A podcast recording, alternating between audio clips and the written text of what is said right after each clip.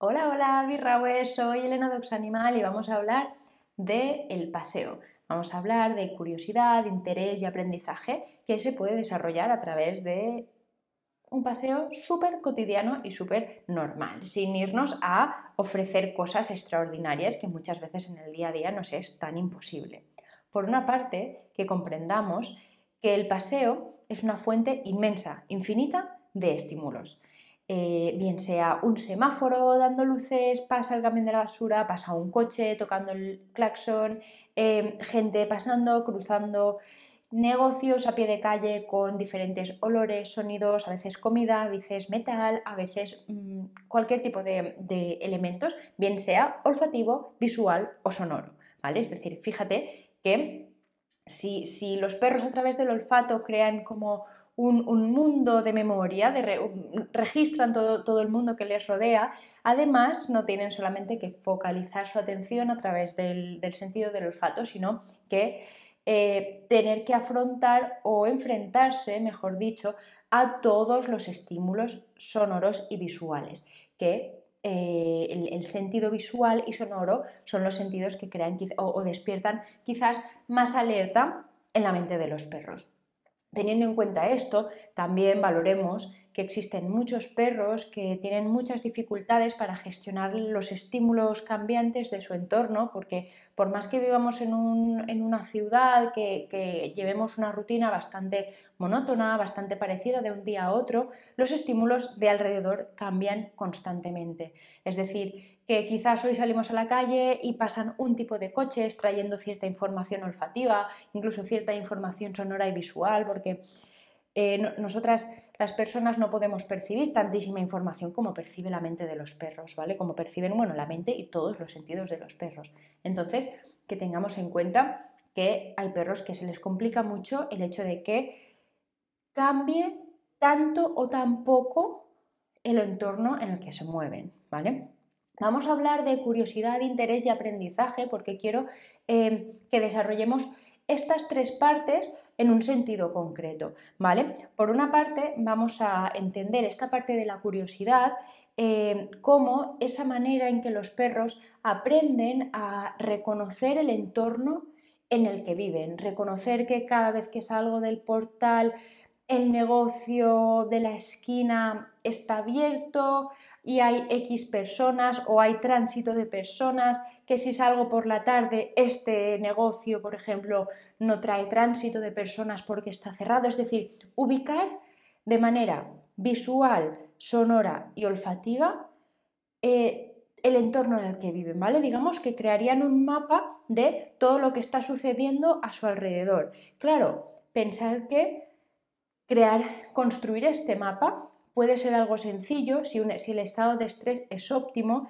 y sobre todo la capacidad de descanso también está optimizada, es decir, eh, se ofrece un poquito de cantidad de estímulos por, por esta cantidad multiplicada quizás por tres de descanso para reposar toda esta información.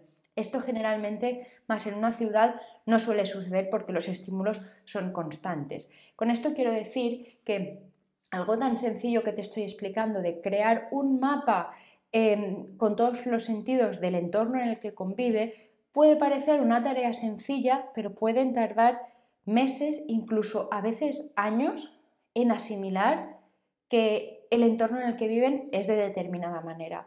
¿vale? Porque piensa que aunque para nosotras puede pueda ser algo muy poco cambiante y muy monótono, que todos los días el negocio de la esquina abra a las 9, cierre a las 2, aunque para nosotras sea algo súper cotidiano, para nuestros perros puede ser algo cambiante y algo bastante desconcertante, dependiendo siempre de la capacidad, obviamente, de cada perro, ¿vale?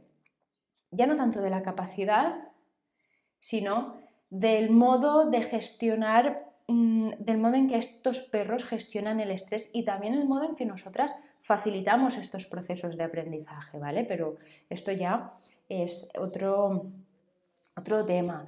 Em, por, esta parte, ¿vale? Hablando de la curiosidad de cómo nuestros perros necesitan en realidad em, reconocer todos estos espacios y reconocer estos espacios también pasa por a veces chupar esas farolas donde siempre hay pipis, eh, comer eh, en ese árbol que hay siempre en todas las esquinas donde hacen caca los gatos del barrio, eh, incluso a veces mm, chupar un cristal, saludar a las personas, subirse encima de las personas, que yo que sé, que la mujer del mercado nos dé todos los días una salchicha, es decir, interactuar con el entorno. Y esto nos lleva a la siguiente fase y lo que vamos a hablar sobre el interés en relación al paseo. Hemos hablado de la curiosidad y adentrándonos en esta parte de eh, crear intereses y crear lazos para con, con ese entorno en el que viven. Por una parte, han construido ese mapa mental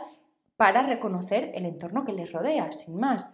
La siguiente fase, que hablamos del interés, tendría, tendría, sería desarrollada por el hecho de empezar a crear vínculos y crear lazos con el entorno en el que vive. ¿Vale? Es decir, saberse relacionar con todos los elementos. Esto pasa, pues como decíamos, pues lamer eh, elementos o, o, incluso lamer, masticar, relacionarse con elementos de este entorno, pero también sucede por hacer paradas, hacer descansos, encontrar esos puntos del paseo en el que puedo subirme a, yo qué sé, subirme a un muro y vigilar, observar, quizás alejarme un poco del espacio y ver el, mundo que me rodea desde un poco en, la distancia, es decir, encontrar esos puntos de comodidad, incluso también em, detectar ciertas partes del paseo, ciertas zonas en las que me siento más incómodo, me siento más seguro, quizás me atemoriza un poco, es decir, reconocer que que, hay como un patrón quizás en esa manera de conocer el entorno y la manera en que ellos se sienten parte de este entorno, ¿vale? Esto es esencial, es decir, eh, muchas veces eh, con, la necesidad de, crear como eh, un mundo interior de nuestros perros, incluso fortalecer nuestro propio vínculo, limitamos el modo en que nuestros perros se relacionan con el entorno y tenemos en cuenta que quizás nos parece bien que nuestro perro coja una hoja de palmera y se pase un rato masticando, mordiendo y demás, pero no, nos parece tan bien cuando cada vez que ve salir a una persona de un portal tiene interés y tiene necesidad de ir a por esta persona, ¿vale? Obviamente vivimos en una sociedad muy normativa en la que tenemos que pues, tener muy en cuenta las necesidades del resto para desarrollar nuestra propia libertad. Eso significa que, pues obviamente, no podemos permitir o no podemos dejar que nuestro perro se, se, suba encima de la persona que está saliendo por un portal simplemente para saludar, porque ¿y si a esta persona no le gusta? ¿Y si a esta persona le da miedo? ¿Y si esta persona ha tenido malas experiencias? En fin, un sinfín de historias que muchas veces eh, por el tema de la presión social ya tenemos que tener en cuenta de, antemano, ¿vale? Pero bueno, que tengamos en cuenta que para nuestro perro sería prácticamente la, el mismo, la misma necesidad de desarrollo que se pare a morder una piña eh, o una rama que se encuentra por el paseo que saludar todos los días a el, yo que sé, al que vende cupones en la esquina, por ejemplo, ¿vale? El tema es ese, ¿vale? Que en esta parte de interés, más allá de la curiosidad de haber creado un mapa mental de dónde vive, em, de, cuál es el espacio exterior en el que se está relacionando de manera cotidiana y de manera constante, a diario y además muchas, varias veces en el mismo día, que tengamos en cuenta que él sepa em, crear, crear esos... al principio, antes de crear lazos, está simplemente el saber relacionarse con, con estos elementos, ¿vale? Hablamos de elementos, bien sea un banco, eh, un muro, una persona, otros perros, otros animales, cazar, palo bueno, cazar palomas, perseguir palomas, perseguir gatos, todo eso, ¿vale? O sea, simplemente saber cómo se tiene que relacionar y aprender él mismo a crear. Eh, esto nos lleva como al, siguiente punto que en, en el que hablamos de aprendizaje, ¿vale? En el que el perro trata de identificarse como parte del entorno. Esto además eh, tiene mucho que ver con el modo en que, los perros desde cachorros aprenden a desarrollar su propia personalidad y a construir su, propio sistema de, habilidades sociales y aprendizaje. ¿vale? Esta última fase en el paseo que, en el que desarrollamos el aprendizaje ¿vale? Em, eh, tiene mucho que ver el hecho de que ellos se sientan parte de este entorno. Claro, tienen que pasar por esa fase de conocer el entorno, crear ese mapa mental del que hemos hablado en la parte de curiosidad y luego también en esa parte de interés de, crear lazos, crear vínculos con los elementos, con, los elementos de su entorno más cercano y más cotidiano en realidad. ¿vale? De alguna manera, yo lo explico en el que imaginemos que el núcleo, ¿vale? que imaginemos que esto es el núcleo y es casa, ¿vale? Si esto es casa y familia y eh, a partir de ahí vamos como expandiendo en un círculo, una espiral, imagínate, ¿vale? Eh, se trata de hacer este núcleo más extenso, más amplio, para que todo ese espacio exterior que es, por ejemplo, rellano, la calle, las calles de, de alrededor, ¿vale? Sea una especie de hogar externo, ¿vale? Digamos, que se cree una especie de seguridad y confianza simplemente por sentirse parte de todo esto. Creo que se, no, creo que se explica, o sea, se entiende bastante bien, ¿no? De lo que se trata es, en esta última fase de aprendizaje, de que sepan identificar em, el modo en el que pueden relacionarse en este entorno, que sepan cambiar y adaptarse eh, dependiendo de los cambios del entorno, ¿vale? Obviamente, ahora estoy pensando, obviamente todo esto que te cuento es como el ideal de un paseo perfecto, ¿vale? Pero esto se construye con mucho tiempo, mucha constancia, sobre todo, sobre todo, mucha atención en los estados anímicos de nuestros perros. Es decir, que si mi perro quizás hoy sale y hay una situación, un elemento que le supera, Quizás es suficiente por hoy el paseo, es decir, que este, e, e, ese elemento estimulante ha sido suficientemente, em, bueno, ha sido suficiente como para volver a casa, descansar y volver a enfrentarse a este espacio exterior que es em, la calle más adelante cuando esté capacitado, ¿vale? Esto es muy importante y para, para cubrir estas tres partes de eh, curiosidad, interés y aprendizaje es esencial que tengamos en cuenta, por una parte, que conozcamos los procesos de aprendizaje y los procesos sociales de nuestros perros, eh, sus elementos de descarga y sus recursos de, apoyo y ayuda, bien sean del entorno, sean externos como pues, un mordedor, un masticable o incluso que nosotras mismas podamos ser esa ayuda. Pero más allá de todos esos elementos eh, externos, que no nos preocupa en realidad que se necesiten elementos externos para, para soportar esto, ¿vale? Porque al final, por ejemplo, las personas, eh, yo por ejemplo, eh, constantemente estoy mascando chicles, ¿sabes? Y en realidad es, por, pues, no, nunca me he parado como analizar el por qué, pero en realidad es para mí como un elemento de descarga y no pasa nada que se necesite una de manera constante un elemento de descarga, siempre y cuando sea suficiente.